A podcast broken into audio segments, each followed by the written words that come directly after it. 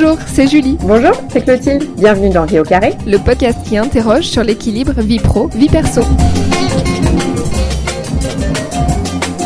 Aujourd'hui, c'est Julie et avant de vous présenter mon invité, je vais vous parler d'un podcast qu'on suit de près avec Clotilde. Il s'agit de Derrière les sourires, imaginé par Laetitia. Dans son podcast, elle aborde plein de thématiques sous forme de témoignages et l'idée à chaque fois, c'est de découvrir les épreuves que traversent ses invités. On lui a demandé quelques recommandations si vous avez envie de découvrir sa production. Je pense que j'ai envie de recommander l'épisode 1, puisque c'est l'épisode qui est à l'origine de la création de mon podcast. J'explique ma dépression, comment je l'ai dissimulée et comment j'en suis sortie. Je recommanderais aussi l'épisode 11, qui est un épisode en deux parties qui donne la parole à un papa qui a perdu euh, un de ses enfants. Et puis enfin l'épisode 16, puisque c'est un épisode avec un format un peu différent, un format documentaire auquel je me suis essayée. Dans tous les cas, je vous souhaite une très belle découverte. Merci Laetitia. Et à présent, on passe à notre invité, Baptiste Mullier. Baptiste a 30 ans, il vit à Paris et derrière son sourire rayonnant se cache un combat. De ses 15 à 24 ans, il a été alcoolique. Aujourd'hui, il affiche fièrement ses 6 ans d'abstinence. Il a d'ailleurs coécrit un livre pour raconter son histoire avec sa thérapeute Judith Lossman. Sa maladie puis sa lutte contre l'alcoolisme ont radicalement changé sa vie. Fini le monde de l'entreprise par exemple, il travaille désormais auprès des alcooliques en tant que patient expert. Il intervient aussi auprès des jeunes pour mettre à mal les idées reçues et les tabous autour de l'alcool. Et dans son quotidien, il se crée plein de rituels pour se rassurer au maximum. Je vous laisse découvrir son témoignage. Bon épisode Bonjour Baptiste. Bonjour. Et merci beaucoup d'être au micro de Vie au carré. Ah mais je suis ravi d'être là, merci pour l'invitation. On va commencer par la question rituelle. Sur une échelle de 1 à 10, 10 étant la meilleure note, comment tu évalues aujourd'hui ton équilibre vie pro-vie perso? J'adore cette question. Je...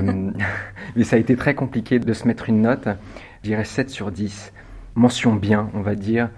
En fait, je voulais peut-être me mettre moins, mais vu le parcours que j'ai eu et tout ce que j'ai réussi à accomplir en 6 ans, je pense qu'il y, y, a un bien meilleur équilibre sachant qu'à 24 ans, c'était le néant total. Il n'y avait aucun projet pro, aucun, aucun projet perso, pas de vie de couple, enfin, il n'y avait vraiment rien. Je, considère que, que l'équilibre est meilleur en tout cas. Bon, d'accord. Donc, c'est les encouragements aussi. Euh. Ouais. On va justement euh, revenir sur ce parcours pour euh, bien comprendre. Tu nous le disais en introduction, donc tu es tombé dans l'alcoolisme. À quel moment un jeune qui boit, c'est quelque chose qui est assez commun, on va dire. À quel moment tu t'es aperçu, toi, que tu avais une maladie, que c'était une addiction? Effectivement, c'est très difficile pour un jeune de se rendre compte de, son addiction. Par exemple, quand, j'avais 20 ans, euh, c'était inconcevable d'être d'être alcoolique. Pour moi, l'alcoolique, c'était euh, c'était quelqu'un de plus vieux ou c'était euh, c'était un SDF. Donc en fait, à 20 ans, pour moi, c'est je, je, profite de la vie, je kiffe la vie. Et donc avec de l'alcool, mais me rendre compte que j'avais une consommation à risque, ça s'est fait sur, euh, sur plusieurs années. Je me suis rendu compte que, que j'étais différent de, de, mes potes. J'avais besoin d'alcool pour vivre, j'avais besoin d'alcool pour, pour contrer mes émotions. Si je me sentais triste, j'avais envie de boire. Ou si j'étais heureux, bah, il, me fallait un booster pour vivre encore plus, plus intensément. Et je pensais que les autres faisaient pareil, mais c'était une grosse phase de déni. J'ai mis longtemps à mettre euh, le mot dessus je me suis rendu compte, je pense à mes 21, 22 ans, que j'avais un problème. Donc j'ai entamé des, périodes d'abstinence où je suis allé voir des médecins, des psychiatres, euh, des addictologues. Sauf que j'y allais avec la ferme intention de pouvoir continuer à boire. Donc quand j'allais voir ces médecins-là, je leur disais euh, aidez-moi à me contrôler. J'essayais, vraiment, je luttais pour garder l'alcool dans ma vie euh, jusqu'à ce fameux jour j'avais 24 ans, où, où ma mère me parle des alcooliques anonymes. Et je pense que c'est la première fois que j'ai vraiment entendu ce mot, que je l'ai compris. Enfin, j'ai pris conscience que j'étais, que j'avais, j'étais comme eux. Euh, et que s'ils arrivaient à s'en sortir, ben moi aussi. Et donc euh, ça m'a vraiment boosté. Comment tu as pris conscience de la perte de ces équilibres et comment tu les as reconstruits? Ah bah, Tout était détruit, ouais. Tout était vachement détruit. Je pense que c'est très commun euh, chez les addicts, mais moi, euh, moi prendre soin de moi, c'était impossible. Je, sais, j'étais dans des démarches autodestructives où, moi, exister, je, n'avais même plus, n'en avais même plus envie. Et donc l'alcool tuait mon potentiel. une des premières choses à faire que j'ai dû essayer de faire, ça a été de recréer une relation avec moi-même. C'est vachement compliqué en plus, c'est vachement, vachement compliqué. D'autres facettes de cet équilibre, c'est que mes potes, ma famille, il n'y avait plus aucun lien, c'était que de la manipulation. enfin voilà, je manipulais tout le monde, je mentais sur ma consommation, il n'y avait plus aucune confiance. J'étais inconséquent et pas du tout fiable dans l'alcool, donc ça aussi, ça a été un travail de renouer cette confiance, de leur demander pardon, de leur expliquer ma souffrance, donc en fait de créer des discussions qui ne sont pas faciles à avoir, euh, j'utilisais beaucoup l'écriture déjà à l'époque pour transmettre comment je me sentais, pour, pour expliquer que l'alcoolisme est une maladie, que, que je souffrais par rapport à ci, par rapport à ça. Donc l'écriture pour moi a été ultra salvatrice avant même que j'ai ce projet d'écriture de livre. Et tu as été accompagné pour euh, reconstruire ces équilibres dont tu parles? Oui, oui, oui. J'ai eu beaucoup de chance parce que ma mère et dans ce milieu-là, la, thérapie, la psychologie, c'est vraiment un domaine qui l'intéresse et c'est ce qu'elle a transmis à ses enfants. Donc moi, ça n'a jamais été la honte ou une tare d'aller voir un psychologue ou un psychiatre. Donc très vite, je suis allé voir des médecins. Aussi parce que euh, je pensais, et maman pensait que j'étais dépressif. Euh, donc j'ai été traité pour dépression. Mais ce qu'il faut savoir, c'est que l'alcool est un dépresseur. Donc ça nourrit la dépression, ça nourrit les angoisses. Et donc, je mélangeais les antidépresseurs, les anxiolytiques, somnifères avec l'alcool, et c'est un, un, cocktail explosif qui m'a qui encore plus englué dans l'alcool. Enfin, si je dis tout ça, c'est que c'est essentiel pour toute reconstruction que de se faire aider, que de se faire accompagner. Et pour moi, ça a été cet équilibre-là. Les groupes de parole, les médecins, s'entourer de, de, meilleurs amis, de renouer des liens avec sa famille, ça pour moi, ça a été, euh, ça a été un soulagement. Cette guérison, ça a été quelque chose de linéaire? Non, pas du tout. Ça s'est passé en plusieurs étapes. J'ai arrêté en 31 mars 2015 et les trois premiers mois ont été euh, dans un brouillard total. Et j'ai lutté, vraiment j'ai lutté pour ne pas reprendre parce que je me disais mais au bout de, au bout de deux semaines, trois semaines, je me disais mais ça sert à rien, reprends un verre, euh, t'es toujours dans le mal, ça sert à rien. Mais je continuais à aller aux alcooliques anonymes et donc voilà, ça me boostait. Au bout de trois mois, je suis rentré dans une phase en anglais, c'est euh, The Pink Cloud, donc le, nuage rose. C'est une phase euphorique. Et je pense que ça a été ce moment-là où je me suis reconnecté à mes émotions. Cette journée, je ne l'oublierai jamais. Je suis assis sur un banc, c'était un matin, il y avait le ciel était bleu, il n'y avait pas, une trace d'avion, pas un nuage, et je remarque ce ciel. Et pour, je pense que c'est la première fois de ma vie que je vois les choses, que je découvre, que je découvre que la vie vaut, la peine d'être vécue. Donc, je sens, euh, je sens l'herbe coupée à côté de moi, je touche le banc, il est rugueux. Enfin, vraiment, je redécouvre tous mes sens. Et ça, ça a été un, nouveau coup de boost. Après, il a fallu solidifier tout ça parce que cette période rose ne dure pas. Moi, ça a duré quelques mois où, j'ai redécouvert une énergie phénoménale, où je recommençais un peu à sortir avec mes potes. Mais la vraie difficulté, ça a été de stabiliser cette abstinence, d'aller creuser ce qui m'avait fait souffrir, de ne plus rien occulter. Euh, ça, ça a été le, vrai travail. Il y a aussi, ça n'a pas été linéaire parce que en arrêtant l'alcool, je me suis vite rendu compte que j'avais plus besoin d'antidépresseurs parce que j'étais sorti de, cet euh, état dépressiogène, dépressif. Mais très vite, dans ma vie, j'ai été à nouveau confronté à des, choses, des signes qui me montraient que j'étais pas encore en accord avec moi-même. Donc à nouveau, au bout de deux ans d'abstinence, une grosse dépression. À l'époque, j'étais euh, à Barcelone, je bossais euh, chez Danone et je, m'occupais des projets euh, environnementaux et, sociétaux. C'était de très très beaux projets, mais je pense que le, milieu de l'entreprise ne me correspondait pas du tout. Je pense que j'essayais encore de, de suivre un chemin qui était tracé, rupture totale, grosse dépression, euh, et j'ai reconnu des états qui étaient lamentables, des, des états que je ne voulais plus connaître, des états que je pensais finis parce que j'avais arrêté l'alcool et je voulais, euh, je voulais vraiment renaître, quoi le message, ça veut dire que, la sobriété ne suffit pas. Il faut aussi travailler ce qui a causé cet alcoolisme. Donc j'ai repris des thérapies et je me suis dit, fini l'entreprise, vraiment écoute tes tripes, écoute ton cœur. Et j'avais ce projet d'écriture en fait, je me suis tu pendant des années. Prendre la parole, c'était inconcevable pour moi. J'avais vachement du mal, pas du tout confiance en moi. Et là, je me suis dit, vas-y, ça suffit. Tu as, tellement de choses à transmettre. Ton expérience vaut la peine d'être dite haut et fort. Donc, je me suis lancé dans ce projet. Enfin, j'ai commencé seul et, comme dans ma vie, euh, souvent j'essaie de faire les choses tout seul, mais ça fonctionne pas. Donc j'ai encore une fois osé demander de l'aide et c'est là que j'ai rencontré Judith qui m'a coaché, accompagné et ça donne un ouvrage formidable.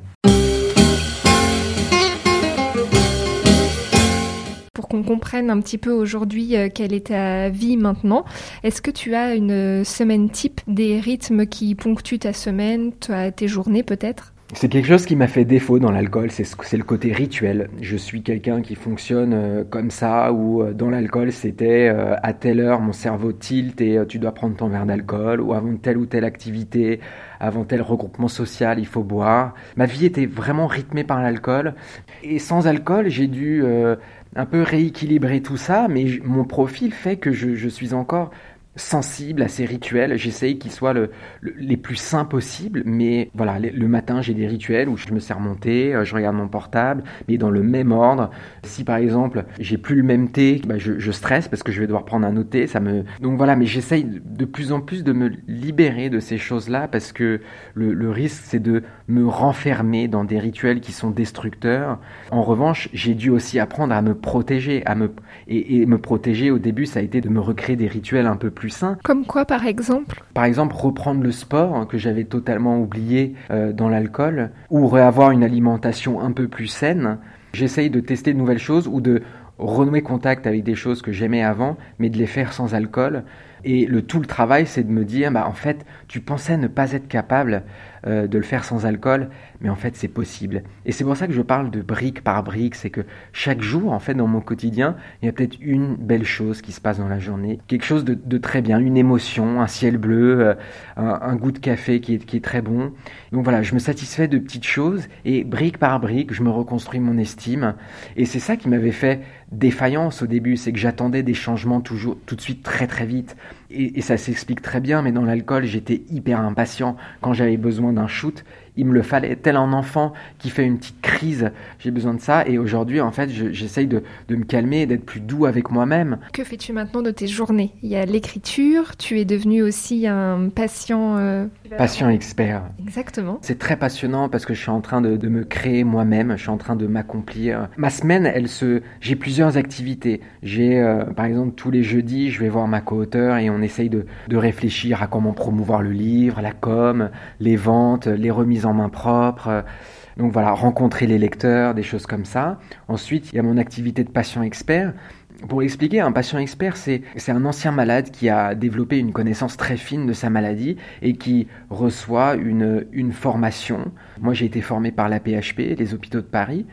Et donc, j'interviens à l'hôpital Bichat je rencontre les malades en hospitalisation, donc en cure. Il y a une identification très forte qui se fait dans la chambre. Euh, moi, c'est ce qui m'a vachement aidé. C'est comme les alcooliques anonymes, c'est rencontrer des gens qui avaient vécu la même chose. Et voilà, euh, pas de jugement, beaucoup de bienveillance. Et donc pour le, patient qui essaye de s'en sortir, c'est une grosse libération par la parole. Le patient expert est vachement est un complément au corps médical. D'ailleurs, on, bosse ensemble main dans la main, mais si le médecin peut apporter toute sa théorie, le patient expert apporte toute son expérience, et c'est un super beau combo. Donc ça, c'est le, mercredi, et les autres, les autres jours de la semaine, je suis beaucoup, beaucoup sur les réseaux sociaux à communiquer, à répondre aux messages de tout le monde. J'essaye d'être là. En fait, j'essaye d'être une présence parce que moi, je ne savais pas vers qui m'adresser quand j'étais dans l'alcool et j'essaye d'être cette personne-là, d'offrir des conseils, de d'accompagner, d'être à l'écoute tout simplement. Donc je fais ça, je fais aussi des accompagnements en dehors de l'hôpital et aujourd'hui, j'essaye de de développer des partenariats avec des écoles ou des, des écoles de commerce, d'ingénieurs pour aller témoigner devant ces jeunes. Et pour moi, c'est une façon, tout ça, toutes ces différentes activités, de valider ma maladie, de d'exister, mais je transforme toutes ces failles, toutes ces faiblesses, toutes ces choses qui m'ont détruite, qui m'ont fait beaucoup de mal, en outils pour les autres. Et, aujourd'hui, c'est vraiment le sens que je donne à ma vie. C'est pas un peu plombant quand même de toujours être euh, renvoyé à cette image-là, à ton alcoolisme? Pas du tout. Enfin, c'est une phrase qu'on m'a dite il y a, il y a deux trois jours. C'est quelqu'un qui me dit euh, "Je suis pas psy, mais euh, mais je te conseille vraiment de tourner la page pour ton bien-être, etc." Et en fait, ça m'a un peu mis hors de moi parce que ne serait-ce que par ce diplôme de patient expert, ce livre, ce sont des façons de tourner la page. Aujourd'hui, je n'ai plus honte de parler de ça. Mais en même temps, je dis que c'est possible de s'en sortir et je kiffe la vie. Euh, il y, a, plein de belles choses qui se passent. Je suis super fier de plein de choses. C'est vrai que la difficulté en tant que patient expert, c'est de, de faire le yo-yo entre se remettre, se replonger dans la boue, dans les années un peu noires, parce que le, malade doit pouvoir s'identifier, donc je dois pouvoir aller là où il en est dans son parcours, et euh, de l'autre côté, de lui dire que, sans alcool c'est possible et qu'il y a plein de côtés positifs. Je fais partie de, ce métier-là, je suis formé pour ça, et aujourd'hui je, m'épanouis vraiment là-dedans. Et je pense que c'est pour ça que je, je témoigne aujourd'hui, c'est que c'est tellement apaisant de, de s'être trouvé. Quel soulagement de ne plus me mentir, de faire tomber le masque, de ne plus faire genre je suis quelqu'un de ultra sociable, de d'avoir des amis partout. En fait non, je suis pas trop comme ça, je suis quelqu'un d'hypersensible, d'introverti, donc voir des gens j'aime bien le faire, mais ça, ça, me fatigue. Je suis très à l'aise quand il y a 3-4 personnes, mais au-delà de ça, je me renferme un petit peu. Je suis une éponge émotionnelle, donc j'ai besoin de beaucoup de temps de pause. Mais voilà, c'est un apprentissage en continu. J'essaye de faire de mon mieux et je pense que c'est suffisant. Est-ce que euh, tu mets des barrières entre ta vie pro et ta vie perso? J'essaye. C'est pas toujours facile parce que tant qu'addict, c'est euh, je, fais les choses à fond, à l'extrême. Donc euh, quand j'ai décidé d'être là pour les autres, je le fais peut-être à l'extrême. Je, parfois, je m'oublie un petit peu. En revanche, j'ai quand même des règles où, à partir d'une certaine heure, je, je coupe le portable, je réponds plus aux messages. Le week-end, j'évite vraiment. Je me consacre à, ma famille, mes potes. Donc voilà, j'essaye un peu de cadrer. D'ailleurs, si on m'appelle à 2h du mat pour, pour un problème, je, ne réponds pas. Je suis toujours en silencieux. Ça, c'est quelque chose que, qui est vachement important pour moi. Donc euh, c'est moi qui choisis quand je décide de répondre, quand je décide d'être social, c'est moi qui le choisis. Et c'est déjà une très très belle barrière face aux tentations. Et tu, euh, tu as des bulles, tu t'accordes, tu as des, euh, des, activités ou des moments où euh, tu as besoin de toi te recentrer, être avec toi? Ah, j'en ai besoin de beaucoup. C'est là toute la difficulté, c'est éponge émotionnelle, donc je reçois beaucoup beaucoup la journée avec les messages, tout ce que je donne en fait pour, pour les autres. En fin de journée, je suis, je suis parfois sur les rotules, donc accepter en fait par exemple des dîners accepter de, faire un apéro, c'est parfois compliqué parce que je suis mentalement éreinté. En fait, ce que je fais, c'est que la semaine, je fais pas grand chose. Je dîne à, 20h, je me mets devant un film à 20h15 et euh, j'essaye de couper, quoi. Mais je pense que le point à améliorer, c'est d'accepter de prendre des journées off. Ça, c'est quelque chose pour moi de, très compliqué. J'ai du mal à lâcher prise. Ça fait partie de, sûrement de, de mon profil addict où lâcher prise, ça a été compliqué voilà, de lâcher prise, de, de, m'accorder des vacances, parce que, en fait, comme mon outil de travail, c'est mon portable, c'est très facile de, de, me reconnecter à ma messagerie, de me dire, ah ouais, bah voilà, vraiment, faut que je te réponde. J'essaye, c'est pour ça que j'ai mis un 7 sur 10, c'est qu'il y a évidemment des choses à améliorer. Mais en fait, ce que j'ai accepté, c'est que quand je trouve un équilibre, c'est pas, il, peut ne pas durer. C'est, c'est des mises à jour de soi-même au quotidien. Donc, c'est ce que je dis souvent, c'est que quelque chose qui me correspondait il y a trois mois ne va peut-être pas me correspondre aujourd'hui. Mais c'est, en tout cas, essayer d'être le plus honnête avec soi-même, le plus, le plus vrai pour reconnaître que bah, Peut-être que tu es sorti euh, avec des potes euh, il y a trois mois. Aujourd'hui, euh, peut-être que tu n'en as plus envie, pas besoin. Peut-être que tu vas te mettre en danger. Mais c'est d'être doux avec soi-même. Vraiment d'accepter que les choses peuvent évoluer. De toute façon, on est, on est des êtres humains, sociaux. On est en constante évolution. Donc voilà, c'est des mises à jour en permanence. Tu en parlais tout à l'heure, euh, tu es très présent donc euh, sur ton smartphone, sur les réseaux sociaux aussi. Euh, là aussi, on parle souvent d'addiction d'ailleurs sur les réseaux sociaux. Est-ce que tu arrives à les utiliser sans être happé par Instagram et, et, tous ces autres sites? C'est très difficile. Ce qui m'a vachement aidé, ça a été d'écrire ce livre et de. Je suis encore accompagné thérapeutiquement, c'est d'avoir et je suis aussi supervisé en tant que patient expert, c'est que je ne suis pas seul. Donc si je me sens moins bien, si j'ai un coup de mou, je sais vers qui me tourner. J'ai des exutoires mais mon profil addict fait que si je touche quelque chose, bah, je suis sensible. Je peux très vite tomber dans l'excès. Je dois faire attention sur Instagram ou Facebook ou, euh, LinkedIn, euh, tous ces réseaux sociaux. Je le reconnais, c'est pas facile tous les jours, mais euh, en fait, j'ai fait attention à, établir un cadre avant de me lancer dedans. Donc voilà, la supervision, l'accompagnement que j'ai me permet de ne pas sauter sans filet de sécurité. Tu contrôles beaucoup et tu t'organises beaucoup en amont pour euh, justement contrôler ces euh, comportements potentiellement addictifs. C'est ça. Et j'essaye de prendre des vacances aussi, c'est pas facile. Pourquoi c'est pas facile? En fait, ce qui est très compliqué, c'est le côté où je suis très exigeant avec moi-même. Quand je m'engage dans quelque chose, j'ai envie de tenir parole. Donc si j'annonce que je suis disponible et là pour offrir mon expérience, je le fais vraiment à fond. Et, mais en fait, euh, le, problème, c'est que je, je, peux être happé par tout ça, où je me dis, bah, en fait, t'as mis 24 euh, heures, 48 heures à répondre à cette personne-là, donc je me sens coupable. Et j'essaye vraiment de me recentrer, c'est-à-dire que je ne suis pas sa seule aide, en fait. Elle a d'autres ressources à côté d'elle, peut-être. Et donc, voilà, j'essaye de supprimer cette culpabilité. Parce que typiquement, récemment, je me suis fait euh, bloquer d'Instagram, désactiver. Pendant deux mois, j'ai pas eu accès à, à ces personnes qui avaient besoin de soutien. Au début, il y a eu quand même pas mal de frustration, de colère, parce que je me disais, mais ils ont besoin de moi. Et, puis, l'addiction, c'est une maladie du lien. Pour se reconstruire, on a besoin de, se créer de liens solides. Donc, s'ils avaient trouvé euh, sur Instagram, par exemple, un, lieu où ils se sentaient à l'aise, où ils pouvaient partager leur réussite, ou me dire qu'ils se sentaient un peu moins bien s'ils avaient besoin de ça, si tout d'un coup ils ont plus ça, en fait, c'est très très problématique. En fait, euh, non, je n'ai pas le droit de, m'en vouloir pour ça. ça. ne tient pas qu'à moi. Donc effectivement, il y a ce, ce lien et l'engagement qui est très fort chez toi et en même temps qui peut aussi parfois virer au, fil à la patte malgré toi. En fait, c'est aussi ça que je dois apprendre, mais ça tient de mon père qui m'a vraiment inculqué la valeur de l'engagement où, où quand tu dis oui, quand tu t'engages, c'est à 100% et euh, c'est quelque, quelque chose que j'ai. Cependant, euh, voilà, les choses peuvent évoluer. Je dois apprendre à dire non, à me protéger.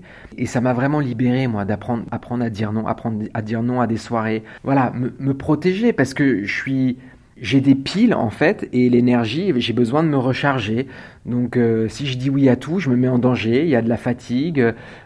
Et, s'il y a de la fatigue, ça crée de la frustration, donc des tentations de boire. Donc, je dois je dois me préserver pour pouvoir être disponible pour les autres. D'abord prendre soin de soi pour ensuite accompagner de, façon juste. Et est-ce que dans, dans tout ça, il y a quand même un peu de place pour euh, les imprévus, euh, pour, euh, pour des nouvelles relations, pour... Je souris parce que c'est un de mes défauts. Pour moi, c'est les imprévus, j'ai tellement du mal. Quand je parle de rituel, c'est que je, parfois je suis un peu enfermé dedans ou par exemple là si ce soir j'avais prévu euh, de, de, me faire une soupe et un film par exemple si là dans une demi-heure on me propose un verre en fait j'ai besoin de préparation. Euh, même pour ce rendez-vous avec le podcast si ça s'était fait dans les deux trois jours ça m'aurait stressé en fait. Donc les imprévus j'ai beaucoup de mal. Euh, je pense que c'est vraiment une des choses sur lesquelles je dois travailler. C'est accepter l'imprévu peut-être m'accorder un peu plus de vie parce que j'ai découvert une soif de vivre, j'ai découvert que la vie est très précieuse, mais peut-être que j'exploite pas encore tout le potentiel de vie qui est en moi et me laisser un peu, me laisser un peu plus de liberté et accepter plus de vivre intensément. Au tout début, quand tu nous as parlé de ta note, tu parlais de la vie de couple. Tu arrives à avoir une, une vie de couple? Oui, j'arrive à avoir une vie de couple. C'est d'ailleurs un, équilibre qui, est très très précieux. Dans, l'alcool, mes relations étaient complètement foireuses. J'étais incapable de donner quoi que ce soit. Je ne m'aimais pas, donc j'arrivais pas à aimer les autres. Et donc, dans l'abstinence, j'ai dû d'abord reconstruire tout ça, me reconstruire une, une estime de moi, c'est pas du tout encore tout réglé. Moi, c'est ça qui est dingue, c'est qu'il suffit d'un petit grain de sable pour euh, retourner dans des, dans des phases un peu de doute, euh, un peu autodestructrices. Mais aujourd'hui, j'ai trouvé de l'apaisement. Je peux être moi-même devant quelqu'un d'autre et putain, qu'est-ce que ça fait du bien. Encore, je le dis encore une fois, mais faire tomber le masque, qu'est-ce que c'est bon, quoi. J'assume mon hypersensibilité. Si j'ai envie de pleurer, je pleure. Si j'ai envie de, rire, je ris. Enfin, c'est peut-être tout bête de dire ça, mais j'ai plus à, à montrer que ouais, je suis un bonhomme, je monte mes. Enfin, tout ce qui implique d'être un homme et qui est totalement faux alors que je suis un peu à l'inverse de ça, et cette personne m'accepte tel que je suis, c'est vraiment un apaisement. Dans, dans les questions, je, je préserve le, la vie de couple et tout, j'en parle quasiment jamais parce que euh, je mélange pas trop ça. Elle apparaît jamais sur les réseaux sociaux. euh. Quand on parlait de frontières vie pro et vie perso, c'est exactement ça. Ah ouais, je veux la protéger. Disons que je me dis, si, si on va m'insulter sur les réseaux, je veux que ça soit que moi. Parce qu'il y a beaucoup de malveillance à ton égard sur les réseaux sociaux? Sur, sur Instagram, j'ai énormément de chance parce que les gens sont, euh, sont vachement bienveillants. La, com- la communauté est incroyable, c'est euh, hallucinant. euh. Mais par exemple, quand j'ai fait des interviews et que c'est public, il y a des gens qui, vont dire que je connais pas l'alcoolisme, que je suis trop jeune, que, que qu'est-ce que tu racontes, j'ai plus souffert que toi. Et en fait, euh, pff, ouais, en fait, je, je fais pas gaffe, mais ça peut blesser quoi. Si on fait le bilan, tu nous l'as déjà un peu dit, mais euh, est-ce qu'il y a une chose que tu aimerais encore améliorer? Il y a une chose que j'aimerais améliorer, c'est que je donne tellement pour les autres que peut-être de temps en temps j'oublie ceux qui m'ont soutenu quand j'allais au plus mal. Je parle, je, je pense à mes amis, je pense que je prends pas assez de nouvelles. Et donc euh, voilà, on parle encore d'équilibre, mais, euh, mais sûrement avoir peut-être plus d'équilibre, euh, vie, vie perso, vie, de, vie familiale avec ses potes, etc. Voilà, un- un meilleur équilibre. Et est-ce que tu aurais une grande fierté à nous partager? Les gens m'ont- m'ont tendu des mains, je les ai acceptés et c'est comme ça que j'ai avancé, ne serait-ce que par, par l'écriture, la coécriture de ce livre. C'est vraiment une énorme fierté pour moi d'arriver à tenir dans ses mains quelque chose de physique où je me mets véritablement à nu.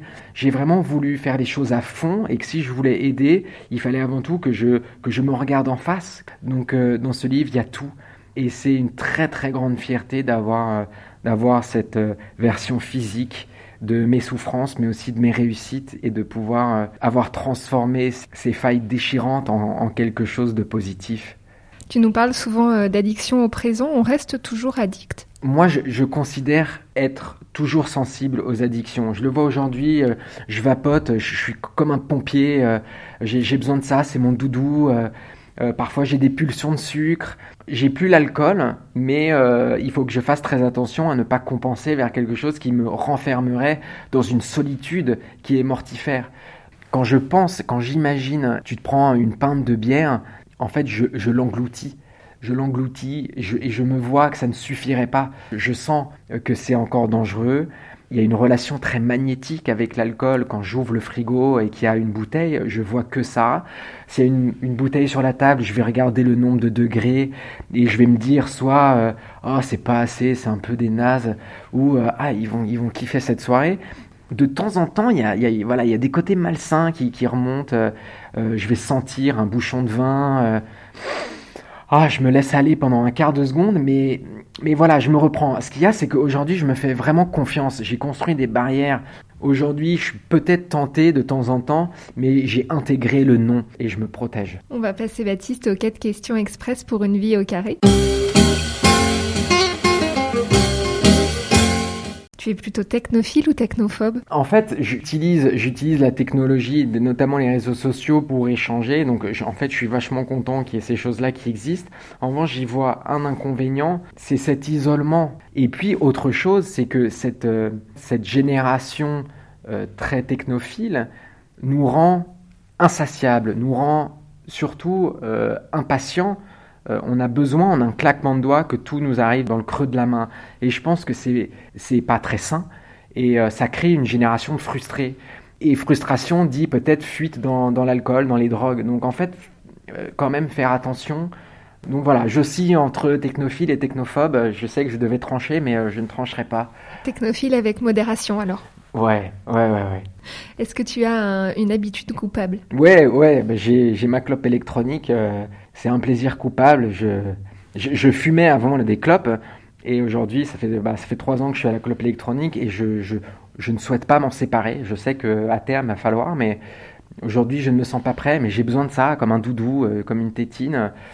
Mais le vrai plaisir coupable que j'ai, c'est les, euh, les documentaires crimes sur Netflix. Ça, c'est une passion. Pour un dîner idéal, quel serait ton invité? J'ai bien réfléchi à cette question et euh, je voulais faire l'intellectuel et, citer, euh, citer Boris Cyrulnik avec qui je, pense que les échanges seraient vachement, vachement nourrissants. Si c'est un dîner, j'ai besoin de chill, j'ai besoin de décompresser. Donc quoi de mieux que, que de voir les gens qui comptent? Je suis très très famille, j'ai quatre frères, une maman, et j'ai vraiment envie d'être là pour eux. Donc un dîner familial, waouh, enfin c'est, trop bien quoi. Et est-ce que pour finir, tu auras un conseil pour nos auditeurs? Oser, en fait, oser demander de l'aide, c'est vraiment un acte de bravoure, de courage, parce que on ose sortir de, de son petit cocon ou de son armure et, et laisser tomber le masque, laisser tomber l'armure.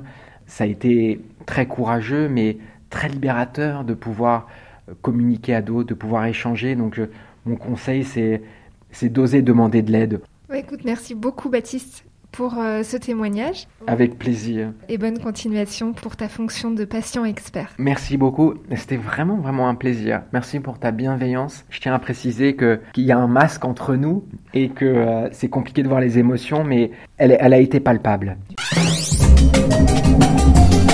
J'espère que cet épisode vous a plu. Si c'est le cas, n'hésitez pas à nous le dire, à nous laisser des commentaires et à nous noter sur Apple Podcast. Ça nous aiderait beaucoup pour euh, nous faire connaître. La semaine prochaine, on part à la rencontre d'Antoine, qui travaille dans le cinéma et est papa de deux enfants. Il nous expliquera sa vie intime ponctuée de soirées libertines et jamais synonyme d'exclusivité. En attendant ce nouvel épisode, on reste en contact sur notre site vie au carré sans accent.com, sur notre compte Instagram, Facebook ou LinkedIn. Je vous dis à très bientôt.